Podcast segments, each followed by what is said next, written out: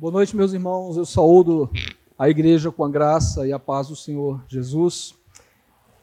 Quero convidar os meus irmãos a abrirem as suas Bíblias no, na carta de Paulo aos Romanos, no capítulo 12. Daremos continuidade na exposição que iniciamos no capítulo 12 de Romanos. Hoje iremos expor os versículos do verso 3 até o verso 8. Romanos 12, do 13 ao, ao 8. Todos já encontraram? Leiamos. Acompanhe a leitura, por favor.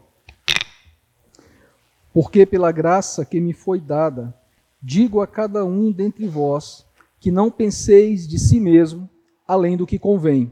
Antes, pense com moderação, segundo a medida da fé que Deus repartiu a cada um. Porque assim como num só corpo temos muitos membros, mas nem todos os membros têm a mesma função. Assim também nós, conquanto muitos, somos um só corpo em Cristo e membros uns dos outros, tendo, porém, diferentes dons, segundo a graça que nos foi dada. Se profecia, seja segundo a proporção da fé. Se ministério, dediquemo-nos ao ministério, ou ao que ensina, esmere-se no fazê-lo, ou ao que exorta, faça-o com deliberação. O que contribui, com liberalidade. O que preside, com diligência. Quem exerce misericórdia, com alegria. Até aqui. Vamos mais uma vez ao Senhor em oração. Senhor nosso Deus, em nome de Jesus, que o teu Espírito Santo ele continue nos conduzindo numa adoração que seja agradável que seja aceita diante da tua face, Pai, como aroma suave, que ele fale através da pregação, que ele fale através da ministração da tua palavra, que eu possa ser um instrumento a qual o Senhor possa estar usando para a honra e glória do teu nome. E não somente isso, Pai, que tu possa estar abrindo o entendimento, que a palavra que será pregada, ela venha nos confrontar, que ela venha nos edificar, que ela venha nos exortar, primeiramente para que o seu nome seja glorificado e segundo para que tenhamos uma correta percepção de como viver a vontade de Deus na igreja. É isso que nós pedimos e já te agradecemos em nome de Jesus. Amém. Bem, meus irmãos, nós em alguns domingos atrás nós expomos os versículos 1 e 2 da Epístola aos Romanos e como eu tinha falado, né, a a Epístola aos Romanos, a igreja de Roma, ela não foi fundada por Paulo e muito provavelmente por nenhum dos apóstolos. Então nós vamos ver Paulo tendo um cuidado muito especial nessa epístola, é a sua mais extensa epístola, é, um, quase que um tratado teológico, onde ele vai abordar a questão da correta doutrina até, os, até o capítulo 11, e a partir do capítulo 12 ele vai abordar a respeito da praticidade de fé.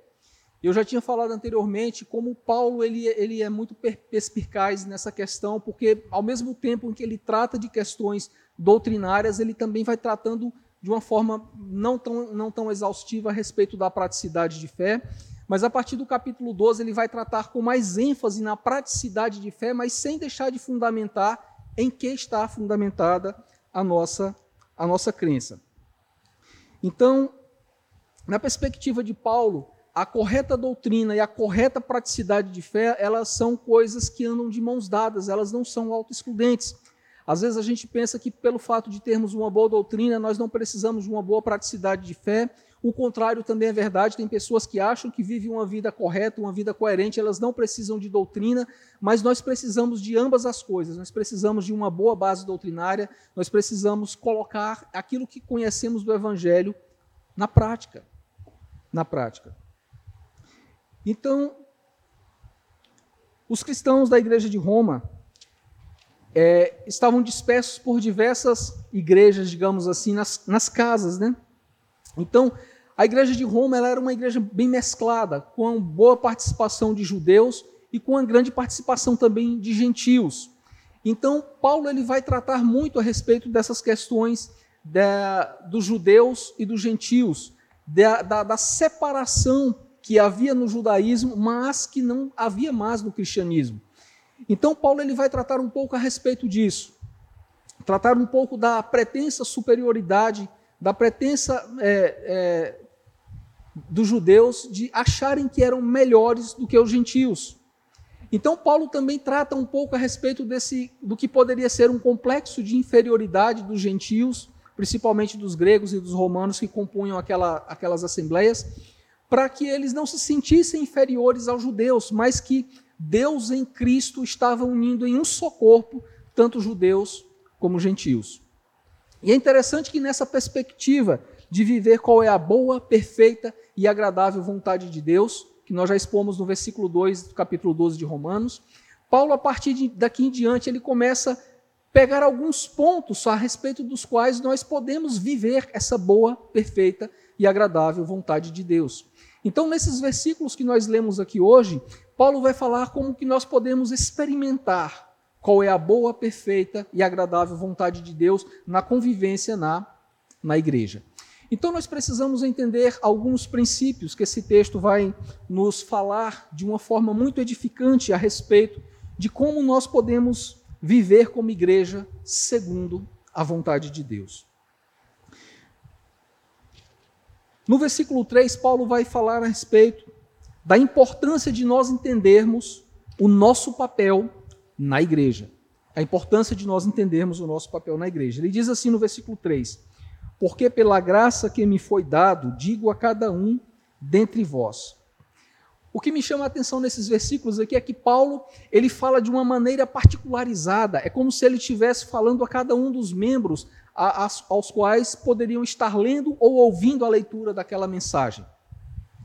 E é interessante isso para nós entendermos o viver essa vontade de Deus na igreja, porque às vezes nós nos colocamos na posição de ouvir algum sermão, de ouvir alguma pregação, e às vezes vem na nossa mente: olha, seria bom se Fulano tivesse aqui. Não, meus irmãos, se Deus o trouxe até aqui para ouvir essa mensagem, é bom que você ouça essa mensagem e aplique a si mesmo. Paulo vai falar isso de uma forma particularizada não é destinada àqueles que estão ausentes, é destinada àqueles que estão lendo e ouvindo a leitura da, da sua epístola. Da mesma forma, nós devemos nos portar com relação à pregação. É bem verdade que Deus vai falar mais com uns e um pouco menos com outros, mas de uma forma generalizada, a administração da palavra, Deus fala com cada um de nós. O problema é que muitas das vezes nós vemos para o culto, nós vemos para cultuar a Deus com o pensamento no jogo do Flamengo, com pensamento em qualquer outra coisa, e não estamos abertos a receber aquilo que Deus tem para falar através da ministração da palavra.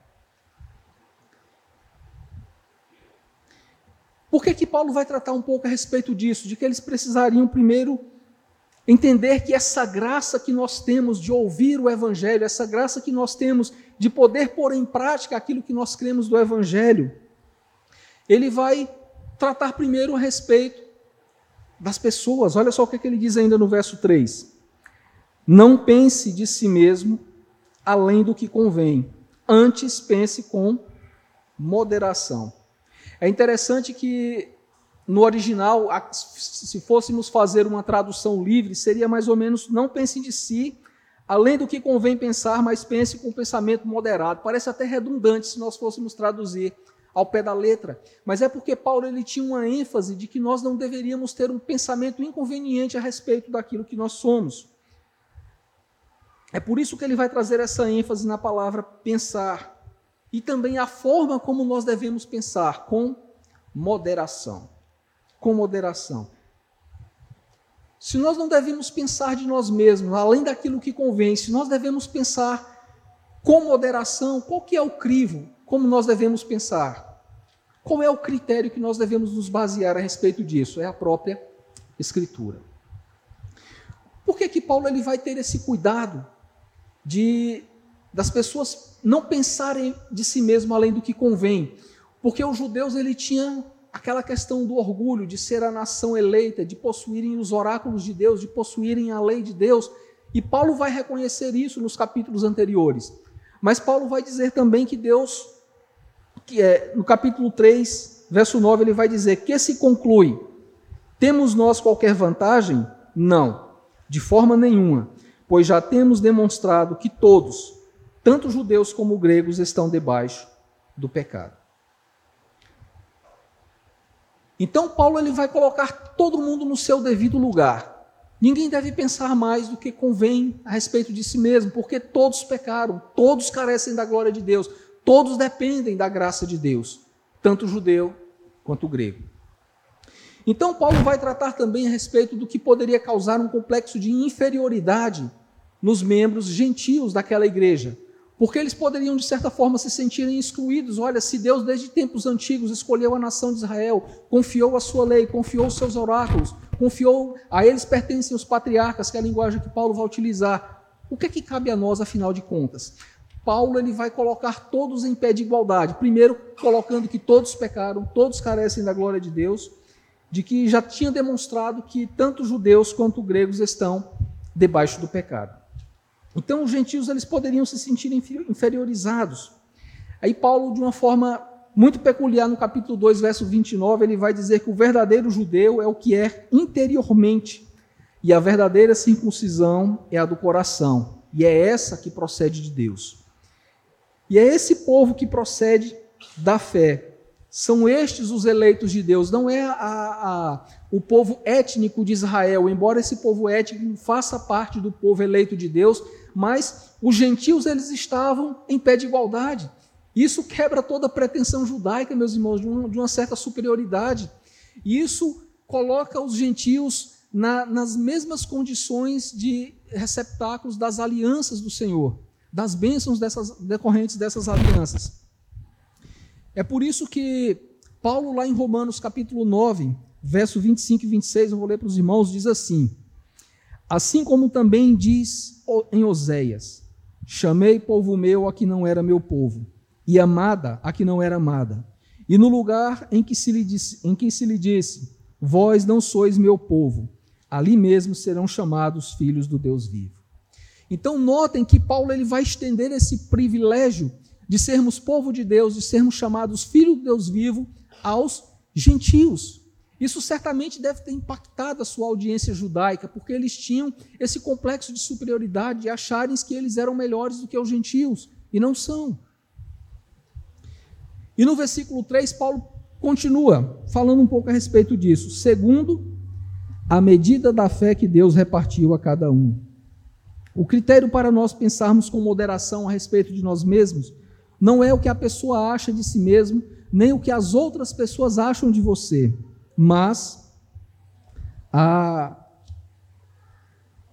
o quanto Deus repartiu de fé com cada um, quanto de entendimento você tem a respeito do Evangelho o quanto de entendimento você tem a respeito da Escritura.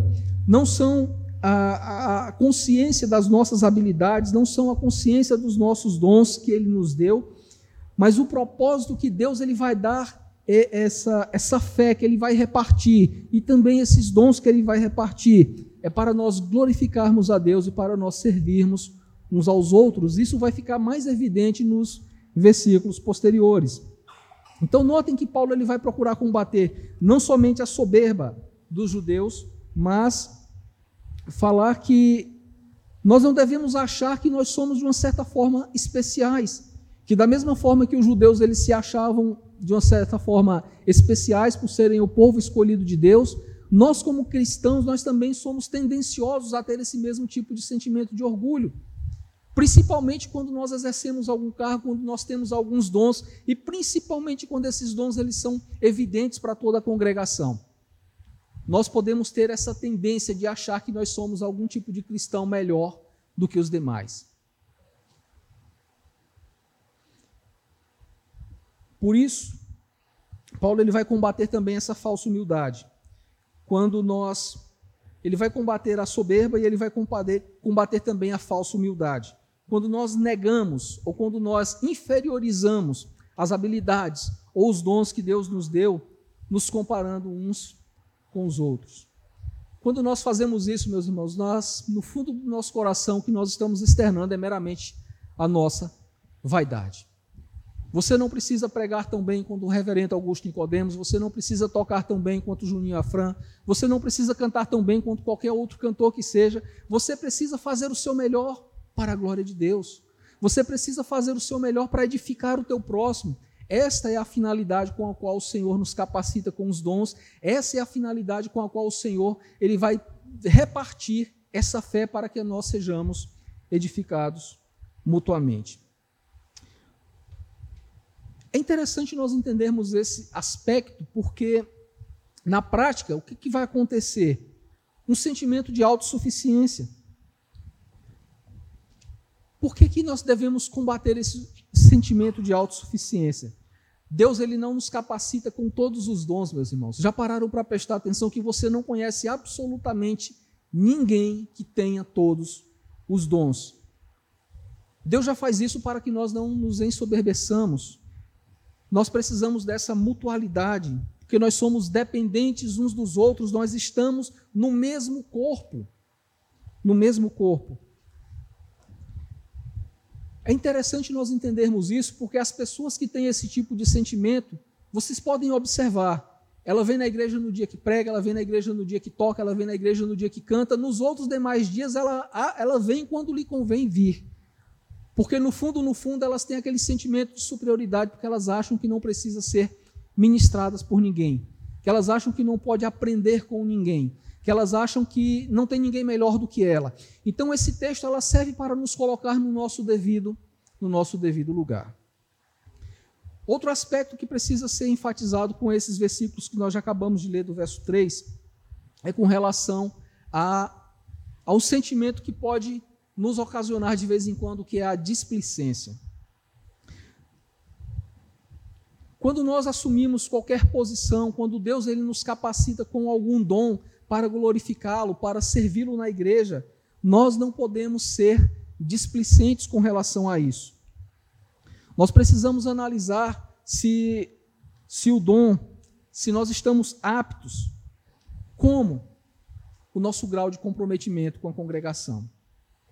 Se você é um presbítero, se você é um diácono, se você é um músico, se você é qualquer outra coisa na igreja, uma coisa que o apóstolo Paulo está combatendo aqui é com relação à displicência, porque nós também somos tendenciosos a sermos displicentes com o passar do tempo. A sermos displicentes com o passar do tempo. E isso é muito nocivo para a igreja, meus irmãos, porque aqueles que foram dotados de tais dons, de tais aptidões, eles são necessários para o corpo. E muitas das vezes a gente, além de não trazer a edificação ao corpo, nós impedimos que outros também desenvolvam, porque nós estamos ocupando um lugar a qual nós estamos sendo displicentes. Isso vai estar intimamente conectado com o segundo princípio que nós vamos ter aqui do verso 4 até o verso 5, que é a importância de nós entendermos a constituição da igreja. Entendermos a constituição da igreja. Paulo já havia falado a respeito da importância de entendermos o nosso papel na igreja. Nós não somos inferiores, nós não somos superiores, nós temos essa interdependência, essa mutualidade de edificação mútua. E a partir do verso 4 ele vai falar o segundo princípio, que é entendermos a constituição da igreja. Verso 4 ele diz assim: Porque assim como num só corpo temos muitos membros, mas nem todos os membros têm a mesma função. Se a Escritura é a primeira medida a qual nós deveríamos nos avaliarmos, a segunda medida para exercermos, a segunda medida para nos avaliarmos é exercer os nossos dons na igreja. Então, Paulo ele vai fazer uma analogia a respeito do corpo humano e a comunidade cristã, explicando aquilo que ele já havia falado nos versículos no versículo anterior. São diferentes funções, são diferentes dons, mas só há um corpo. Eu acho muito estranho esse, esse linguajar dos desengrejados dos nossos dias, que fala: não, não preciso a igreja, eu sou a igreja, meus irmãos. Uma célula não é um corpo, uma mão não é um corpo, um braço não é um corpo. E é justamente essa linguagem que Paulo vai desenvolver melhor na Epístola aos Coríntios, onde ele vai dizer que a mão precisa do olho, o olho precisa da mão, a boca precisa do ouvido. É importante nós entendermos essa analogia, porque nós não somos autossuficientes e nós precisamos uns dos outros. Por que, que Paulo foi fazer essa analogia do corpo de que todos são, todos dependem um dos outros, que todos estão inseridos em um mesmo corpo? Não somente o Israel étnico, mas também os gentios. Porque essa diversidade étnica, essa diversidade de dons, ela deve cooperar para a edificação do corpo. Resumindo, todos são importantes no corpo. Todos são importantes no corpo. É bem verdade que muitas vezes você ainda não desenvolveu nenhum dom, você ainda não desenvolveu alguma aptidão, mas não é porque você não desenvolveu nenhum dom que você ainda não tem nenhuma aptidão, que você deixa de ser importante no corpo. Não, meus irmãos, nós não podemos ter esse complexo de inferioridade. Se você está inserido no corpo, você é importante para o corpo. Você faz parte do corpo. Se você ainda não tem a maturidade de edificar ao próximo, seja ao menos edificado com aqueles a quem Deus já deu, já deu dom, já deu talento, já deu maturidade. À medida que você for crescendo na fé e no conhecimento, na graça de Cristo, você também será instrumento de Deus para a edificação do próximo. Por que, que Paulo vai tratar a respeito dessa questão do corpo? Primeiro, porque Paulo vai querer evitar a competição. É uma tendência natural dos homens quererem cargos, quererem as coisas que estão em evidência, aquelas que são vistas por todo mundo. Então, notem que uma congregação ela não é saudável quando as pessoas ficam disputando lideranças, quando as pessoas ficam disputando por cargos. E vira aquela espécie de politicagem. Não, eu não vou votar no fulano de tal porque ele é amigo do ciclano. Não, vou votar no ciclano porque ele é meu amigo. Não, meus irmãos. A Bíblia ela vai nos dar critério, a Bíblia ela vai nos dar parâmetros de como nós devemos escolher as lideranças. Então, não pode haver essa politicagem, essa competitividade. Então, Paulo vai combater essa questão da competitividade e vai combater também a questão da indiferença. Por que a indiferença? Porque muitas pessoas, sendo aptas, pessoas sendo agraciadas com dons, elas evitam assumir cargos, elas evitam assumir lideranças, porque na prática elas querem se eximirem de qualquer responsabilidade, elas querem se abster de qualquer tipo de compromisso. E essa tem sido uma tônica da nossa geração: as pessoas não querem ter compromisso. As pessoas querem estar numa igreja onde elas vão no domingo à noite, ouvem uma palavra praticamente não cumprimenta nem a pessoa que está ao seu lado, volta para sua casa e ela fez a sua liturgia da noite, ela, ela pagou a semana com Deus. Não é isso a vida cristã. A vida cristã ela implica em serviço, em servir uns aos outros, em edificar uns aos outros, em amar uns aos outros. E nós fazemos isso na congregação. O que Paulo vai combater também com isso, essa questão da importância de nós entendermos esses aspectos, ele fala a respeito da competição, da indiferença e da negligência aqueles que já estão em, é, ocupando cargos, aqueles que já estão ocupando lideranças, eles precisam ter comprometimento. Portanto, quando nós temos igrejas onde há competição, onde há indiferença, onde há negligência, nós podemos, por essas evidências, constatar que é uma igreja que está adoecida. Verso 5, Paulo prossegue: Assim também nós, com quantos muitos somos um só corpo em Cristo e membro uns dos outros.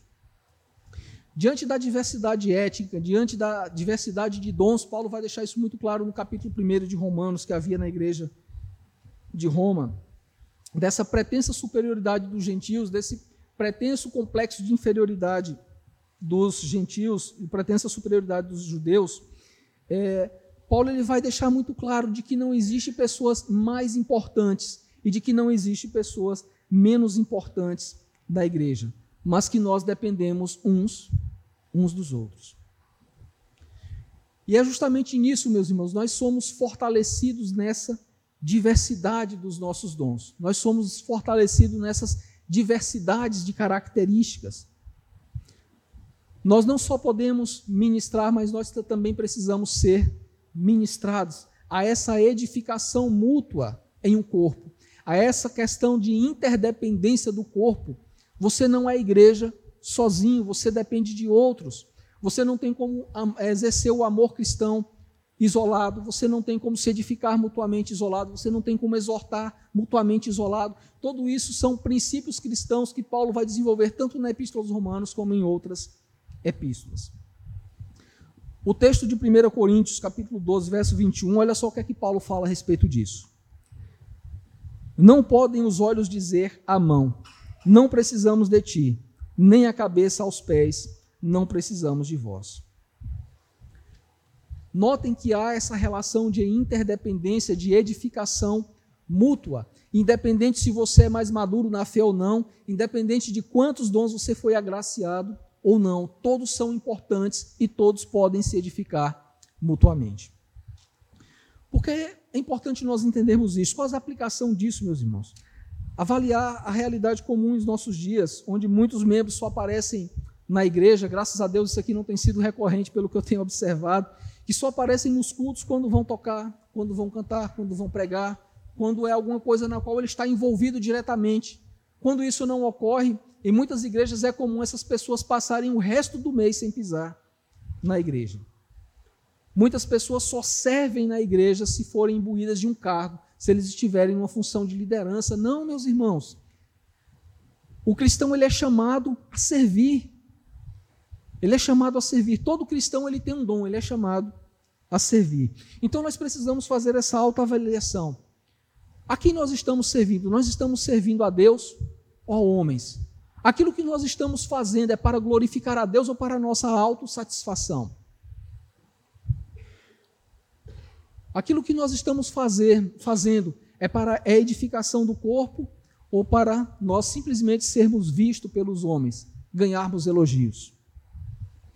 Se nós identificarmos essa evidência em nós, ou na congregação com nós fazemos parte, é uma evidência de que essa congregação, que essa pessoa está doente espiritualmente. Isso vai ficar evidenciado pela, pela negligência que muitos cristãos têm com relação ao culto público, com relação ao culto solene, com relação ao juntamento dos santos, porque muitas pessoas perderam o prazer de congregarem juntos. Perderam o prazer de cultuarem juntos. Não, eu vou cultuar a Deus aqui da minha casa. Não, hoje à noite eu vou ficar em casa assistindo uma pregação no YouTube. Não, meus irmãos. Essas coisas são paliativos quando nós estamos em viagem, que nós precisamos nos alimentar de alguma forma. Mas a nossa, a nossa receita de alimentação sólida, de convívio, é na congregação local onde nós fazemos parte. É no ajuntamento dos santos, é no culto solene. E como nós fazemos isso? exercendo os dons que Deus nos capacitou, que é esse o terceiro princípio que vai falar do verso 6 até o verso 8. Acompanhe comigo, por favor. Diz assim o verso 6. Tendo, porém, diferentes dons segundo a graça que nos foi dada. É importante nós salientarmos que nem todo dom implica em exercer cargo nem todo dom implica em exercer alguma função constituída na igreja. Vou dar um exemplo: contribuir, como ele vai falar aqui, exortar. A questão é se nós estamos fazendo isso de maneira correta. A implicação disso, meus irmãos, é de que ninguém tem o direito de se vangloriar do dom que possui. A própria palavra já diz, né? Dom é uma dádiva, é um presente que nos é dado por Deus se é algo que não é uma característica inata tua, que ela é um dom, é um presente dado por Deus, por que, que muitas pessoas se vangloriam dos seus dons? Por que, que algumas pessoas se acham mais especiais do que as outras? E aqui é outro aspecto que nós precisamos entender.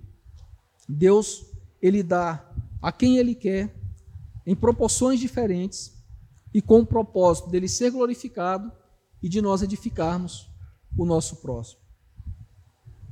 Portanto, quando nós vamos avaliar essa questão dos dons, e Paulo nos instrui a nós buscarmos os melhores dons, não é para a nossa autossatisfação, não é para que as pessoas vejam quanto nós somos especiais, de como nós somos crentes de uma espiritualidade mais elevada, não. O primeiro propósito é Deus ser glorificado nisso. O segundo propósito é a edificação do nosso irmão. O dom ele não tem propósito em si mesmo para aquele que recebe ele é dado para o serviço, para a edificação do corpo. Então Paulo, a partir do verso 6 ainda, ele vai ele vai relatar alguns alguns dons aos quais nós podemos e devemos usar na igreja para a edificação mútua, para a glorificação de Deus. Essa lista não é uma lista exaustiva, se você pegar outras listas em Efésios, em 1 Coríntios, por exemplo, nós vamos ver alguns aspectos diferentes. Mas, como o próprio autor já deixa claro que não é uma lista exaustiva, nós vamos avaliar, dentro do contexto da Igreja de Roma, alguns aspectos relacionados a esse dom. O primeiro dom que ele vai elencar é o dom de profecia. É interessante que ele sempre vai falar de um dom e vai falar a forma como esse dom deve ser exercido. Pode prestar atenção nos versos 6, 7 e 8. Verso 6 ele diz: Se profecia, seja segundo a proporção da fé. Aqui não há consenso entre alguns teólogos, alguns entendem que profecia é uma profecia literal, algo vindo diretamente da parte de Deus. Outros teólogos entendem que disso diz respeito à pregação, porque a pregação é vista como um ato de profetizar, como algo de falar da parte de Deus. Eu particularmente defendo essa, essa posição quando fala a respeito da pregação da Escritura. Por que é importante nós entendermos isso? Independente da posição adotada por qualquer teólogo que seja, é, se é uma, uma, uma profecia literal, se é a pregação da palavra, Paulo vai nos dar parâmetros para que nós avaliemos isso segundo a proporção da nossa fé. Quando Judas escreve a sua epístola, ele vai, ele vai nos exortar a batalharmos diligentemente pela fé que foi entregue aos santos de uma vez por todas. Então nós já temos a escritura fechada, o cano fechado. Nós não temos mais profetas à semelhança dos profetas do Antigo Testamento. Mas, independente da posição adotada, nós vamos entender que Paulo vai estabelecer critério que deve ser segundo a proporção da fé, literalmente comparado com a fé, em concordância com a fé. E aqui é algo muito peculiar, porque aqueles que acreditam na, nas profecias como algo válido para os dias de hoje, se nós formos adotar o critério, o critério de em conformidade com a Escritura, se a, a profecia dele que pode e deve ser julgada, ela está em conformidade com a Escritura, não faz muito sentido, porque nós já temos o cano fechado, nós já temos a vontade revelada de Deus. Ao mesmo tempo, meus irmãos, em contrapartida, aquilo que é pregado, aquilo que é ensinado, ele deve ser julgado segundo a Escritura. Uma igreja saudável, ela não aceita qualquer ensino. Uma igreja saudável, ela vai às Escrituras para avaliar se aquilo que está sendo pregado, se aquilo que está sendo ensinado está em conformidade com essa fé que foi entregue aos santos de uma vez por todas. Algumas pessoas podem estar estranhando julgar, mas a palavra de Deus diz para nós não julgarmos. As pessoas distorcem esse versículo e não leia o que vem antes, o que vem depois. Nós não vamos entrar no mérito da questão, mas o apóstolo João, quando escreve a sua primeira epístola, ele vai nos exortarmos a fazer exatamente isso. 1 João, capítulo 4, verso 1, a primeira parte do versículo diz assim: Amados, não deis créditos a qualquer espírito, antes provai se os espíritos procedem de Deus. No contexto de João, como que era feita essa prova, se os espíritos, se a inspiração, se aqueles que falavam em nome de Deus procediam de Deus, se eles pregavam, se eles ensinavam, se eles viviam em conformidade com a Escritura. Então notem que Paulo ele vai falar dos dons, mas ele estabelece critérios. Se profecia segundo a, a proporção da fé, segundo o entendimento que você tem da fé, segundo a inconformidade com a fé que você tem em suas mãos a Escritura revelada, a palavra de Deus.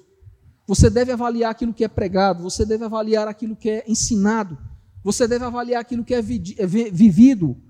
Como que nós fazemos isso? Através da Escritura, através do crivo da Escritura. O segundo dom que Paulo vai falar aqui está no verso 7, diz respeito à diaconia. Ele diz aqui no verso 7: Se ministério, dediquemo-nos ao ministério. Embora a, a, palavra diaconia é uma palavra genérica usada para muitas, várias tarefas eclesiásticas como um todo, ah, por qualquer membro da igreja, o pastor Marcos Granconato até gosta de falar essa, essa diferenciação nas aulas de teologia pastoral, né? Todo cristão ele é apto a exercer a diaconia, mas somente aqueles reconhecidos para a igreja estão aptos ao diaconato. E muitas das vezes as pessoas têm essa percepção errônea de que somente os diáconos é que devem servir. Não, deixa lá para os diáconos, para os presbíteros se virarem com isso. Não, meus irmãos. Todo cristão ele é chamado a servir, todo cristão ele é chamado à diaconia, a servir à igreja, a servir ao seu próximo. É bem verdade que um diácono constituído, biblicamente falando, ele deve ter essa capacidade, esse reconhecimento público de alguém ser apto a servir, de alguém disposto a servir. O contrário também disso é verdadeiro. Todo cristão ele deve estar disposto a servir. E como que os diáconos faziam isso? Cuidando das pessoas da congregação, como as viúvas, como os órfãos, como os necessitados, fazendo exortação. E muitas das vezes nós, como membros de igreja, nós nos eximimos dessas responsabilidades. Não, deixe isso aí para o pastor, o pastor se vira.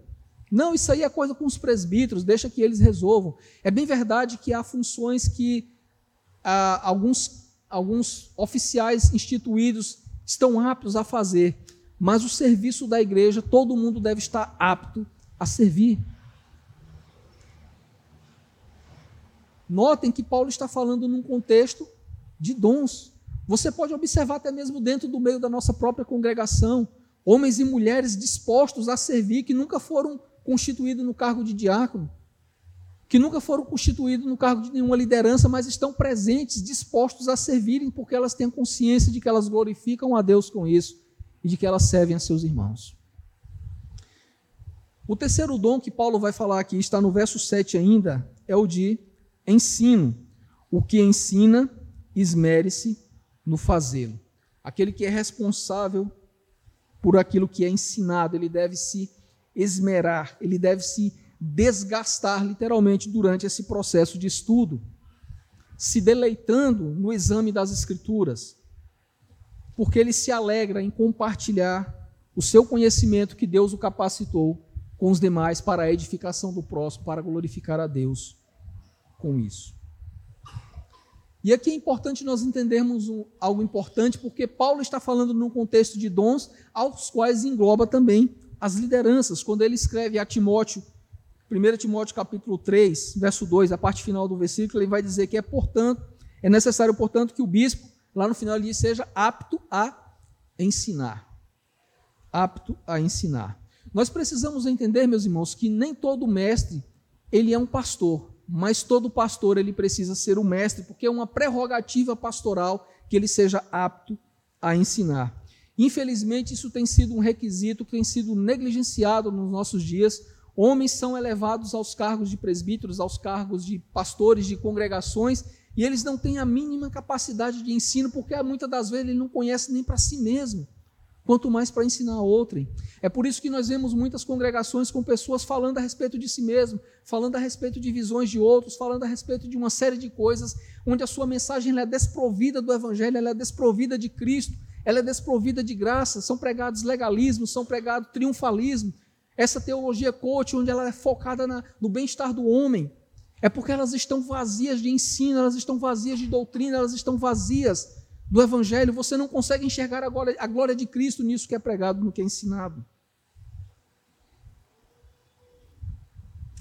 E é por isso que Paulo vai exortar que nós precisamos valorizar os pastores que se afadigam no estudo e no ensino da palavra. Ele vai dizer que eles são dignos de dobrados honorários. Por isso, meus irmãos, uma igreja que ela possui um pastor que não é apto a ensinar, ela é uma igreja doente espiritualmente. E nós devemos louvar a Deus por nos agraciar com o pastor que é apto a ensinar, que é zeloso pelo ensino da doutrina. Isso é importante nós entendermos, porque muitas das vezes nós não damos o devido valor a isso. Quantas congregações não possuem homens aptos a ensinar? Às vezes eu vejo relatos na internet de pessoas que têm igrejas na própria quadra onde ele mora, e às vezes ele atravessa a cidade para ir a uma igreja onde se prega uma mensagem bíblica. Pega uma, duas horas de coletivo para ouvir uma mensagem bíblica. Graças a Deus não é o nosso contexto, não é uma cidade tão grande, mas você pode pesquisar na internet, há relatos de pessoas que mencionam isso, que as igrejas que possuem perto das suas casas não possuem uma mensagem bíblica, não possuem uma mensagem cristocêntrica, e às vezes elas se deslocam para bairros distantes, sedentos por ouvir a palavra. E muitas das vezes nós moramos no mesmo bairro da igreja, onde há uma palavra é, concisa, bem fundamentada, e as pessoas não dão o devido valor. O quarto dom que Paulo vai falar aqui, está no verso 8, diz respeito à exortação. Ele diz aqui: ou ao que exorta, faça-o com dedicação. É interessante que a palavra traduzida por exortação, ela tem uma gama de significados muito grandes, né? Ela vai desde encorajar, exortar, conciliar, confortar, consolar, que é daí que vem o consolador. Essa função, meus irmãos, ela é exercida muitas das vezes nos bastidores, as pessoas não ficam nem sabendo. É nos aconselhamentos, é no, no encorajamento das pessoas que estão passando por adversidades, é na solidariedade com aqueles que estão sendo afligidos por enfermidades, por tribulações. E muitas das vezes nós achamos que, pelo fato de nós não estarmos imbuídos de algum cargo, nós não estarmos ocupando nenhuma liderança, nós não termos nenhum dom que está em evidência, nós não temos importância. Olha a importância grande daqueles que exortam, daqueles que encorajam, daqueles que fortalecem aqueles que estão fracos na fé, daqueles que fortalecem a fé daqueles que estão atribulados. Muitas das vezes você não tem a noção de quanto a palavra de encorajamento, a palavra de consolo, a palavra de exortação que você dá a alguém para abandonar o pecado, para suportar as aflições, aquilo vai provocar algo muito grande na vida daquela pessoa. Ela vai aprender a confiar mais em Cristo, ela vai aprender a depender de Cristo nas adversidades. E muitas das vezes você não fica nem sabendo dos frutos daquela exortação que você fez. A não ser que a pessoa que você exortou o fale, né? Por isso, meus irmãos, a falta de pessoas com esse dom ou muitas das vezes igrejas que possuem pessoas aptas com esse dom, mas que são negligentes no exercício desse dom. Nós vamos ver pessoas aflitas, pessoas debilitadas na fé, pessoas adoecidas espiritualmente, que vão ficar nesse estado por um período maior do que deveriam, porque aqueles que foram agraciados com esse dom muitas das vezes se omitem. Muitas das vezes se omitem. É importante nós entendermos isso num contexto de corpo, de edificação mútua, repito, porque às vezes nós esperamos isso do pastor, nós esperamos isso dos presbíteros, nós esperamos isso dos diáconos, e muitas das vezes nós achamos que somente essas pessoas que são imbuídas de algum cargo, de alguma liderança, é que são responsáveis por isso. Não, meus irmãos. Nós somos responsáveis uns pelos outros, nós devemos cuidar uns dos outros, amando uns aos outros. O quinto dom que Paulo vai relatar aqui ainda no verso 8 é o dom de contribuição. Ele vai dizer o que contribui com liberalidade, literalmente com singeleza, com generosidade, com sinceridade, sem motivações interesseiras, sem barganhas, sem segundas intenções. O dom de contribuição é a capacidade de ofertar, é a capacidade de repartir, de compartilhar bens materiais, não somente com a igreja como instituição, mas com as pessoas da própria igreja que estão necessitadas. E não fazer isso com contrição, com, com pesar, porque nós estamos abrindo mão de algo que nos é valioso, mas nós devemos fazer isso com alegria. Aquele texto de 1 Coríntios, a 2 Coríntios, não me falha a memória, que diz: Deus ama aquele que dá com alegria. Ali, Paulo está falando num contexto de arrecadação de oferta para os irmãos da igreja de Jerusalém que estavam passando necessidades. E por causa dessa famigerada teologia da prosperidade, as pessoas têm uma visão equivocada a respeito da contribuição. Não, eu vou dar o meu dízimo na igreja, Deus ele tem a obrigação de me abençoar. Eu vou dar oferta na igreja porque eu vou colocar Deus na parede, ele tem que abrir as portas para mim. Não, meus irmãos. Quando nós devolvemos o dízimo para Deus, nós já estamos reconhecendo que ele já nos abençoou. Você não pode barganhar com Deus que não precisa de nada de você. Quando Deus ele nos chama para contribuir, Ele está nos dando um privilégio de abençoarmos o nosso irmão, de honrarmos a Deus em reconhecimento àquilo que Deus já fez por nós, para a manutenção da própria casa, para a manutenção daqueles que vivem da pregação do Evangelho. Deus determinou todas essas coisas na Sua palavra. O que falta muitas vezes a alguns cristãos é entendimento com relação a isso. Você não pode barganhar com Deus. Você não pode é, chantagear Deus. Olha, Deus, eu fiz isso para você, eu, eu ofertei tanto, eu dei o dízimo dobrado, achando que Deus ele vai ter algum tipo de obrigação para te dar algo mais do que você precisa. Não. Deus ele tem comprometimento com a sua palavra. Deus ele não honra sacrifício de tolos. E é por isso que tem muitas pessoas aí que ouvem esse falso evangelho, que estão frustradas na fé, que estão frustradas com Deus. Porque elas ouviram aquilo que não procede da boca de Deus.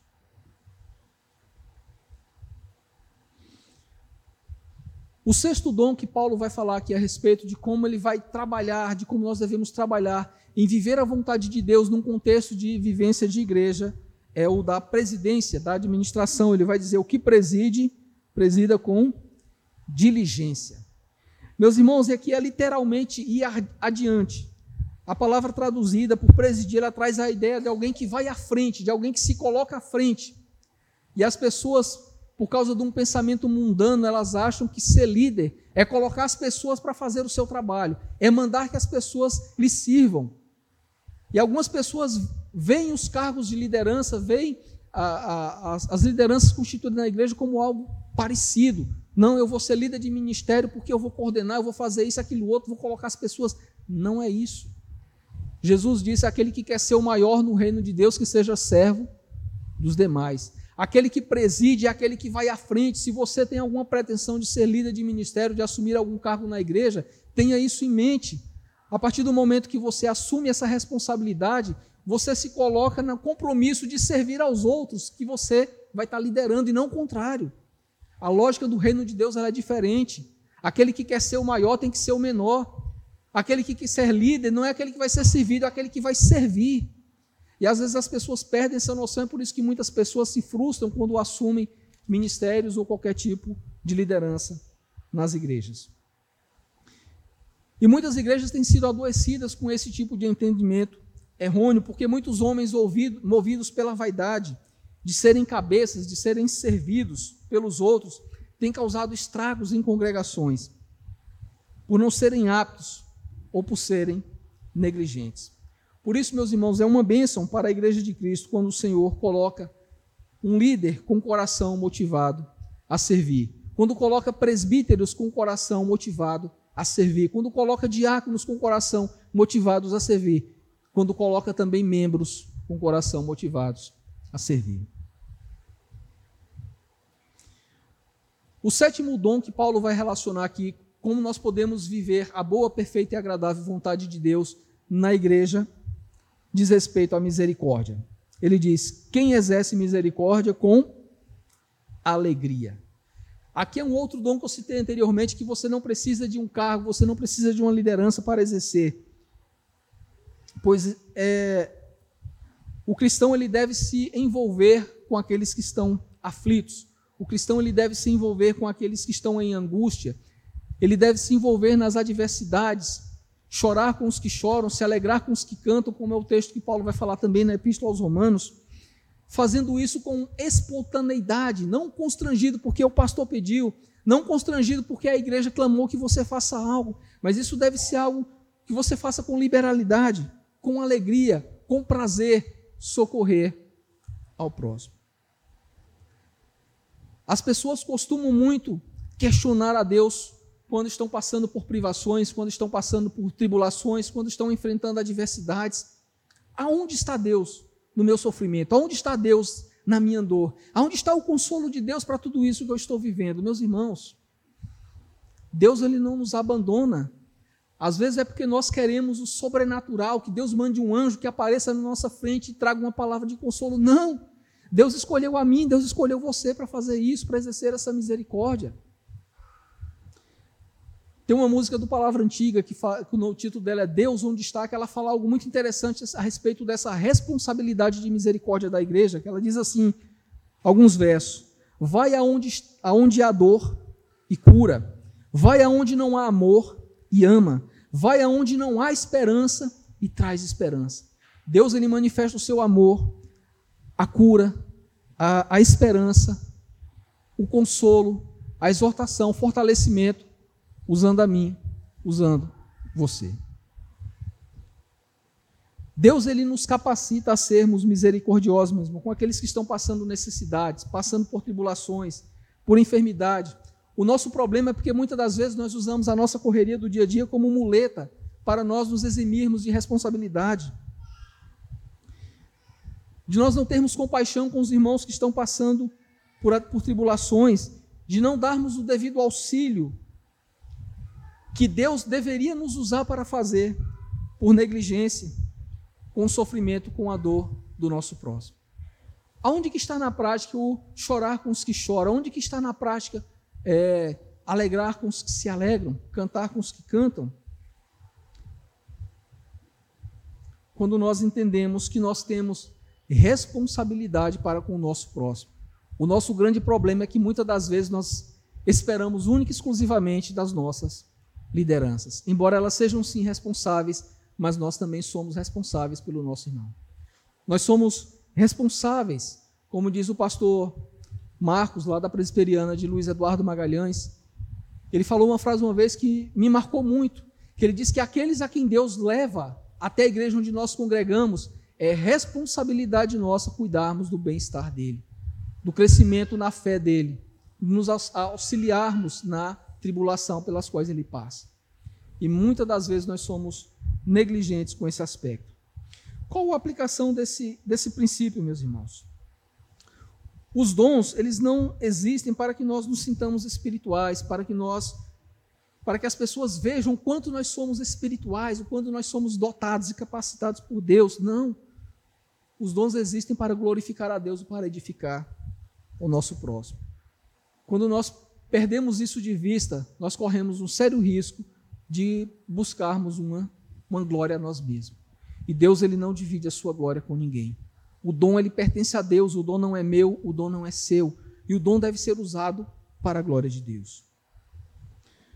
Outra aplicação desse princípio, que quando Deus ele nos capacita com dons, quando Deus ele nos capacita com certas aptidões, não é para nós nos ensoberbecermos, Olha, eu prego melhor do que aqueles homens que estão lá na igreja. Eu canto melhor do que qualquer um que está na igreja. Eu toco melhor do que os músicos que já passaram por essa igreja. Não.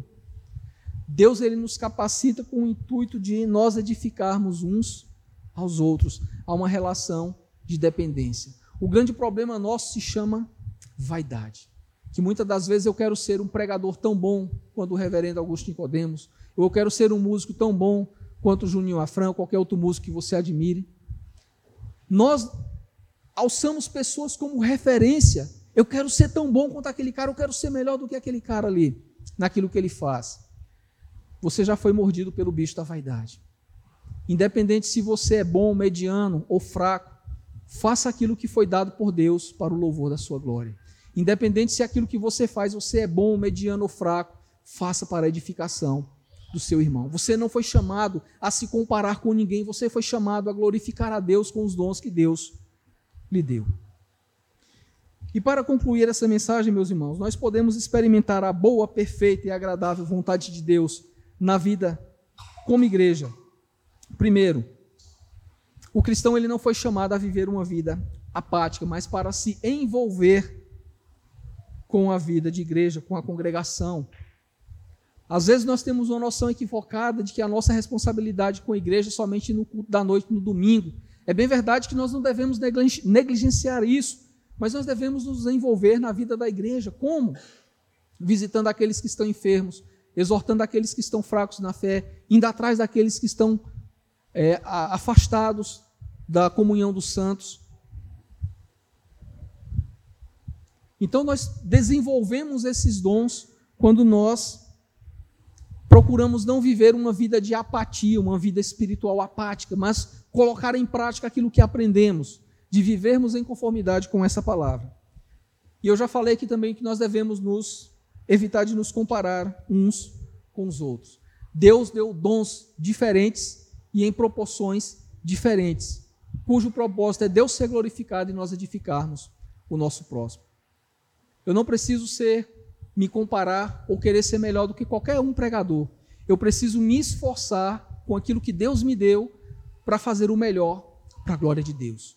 E assim deve ser cada um dos dons que Deus compartilha com cada um dos membros da igreja. A terceira e última aplicação: uma igreja saudável, meus irmãos, entende que todos devem servir na congregação. Não somente os oficiais constituídos, mas de que todos eles são chamados ao serviço. Amém, meus irmãos? Vamos nos colocar de pé, vamos ao Senhor em oração. E de que a nossa oração seja conforme relata o apóstolo Tiago, né, de que nós não sejamos somente ouvintes da palavra, mas praticantes da palavra.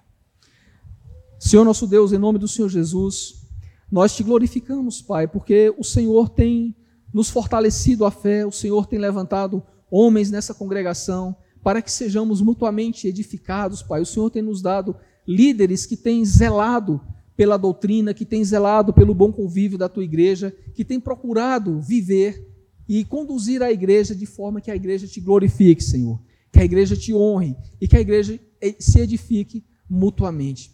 Pai, em nome do Senhor Jesus, que o teu Espírito nos ajude, nos auxilie a sermos praticantes e não somente ouvintes da palavra, como diz o apóstolo Tiago, que essa palavra venha nos tirar da nossa zona de conforto, que nós venhamos a entender a nossa responsabilidade como membro do corpo, como os participantes do corpo, que dependemos uns dos outros, que devemos amar uns aos outros e cuidarmos uns dos outros.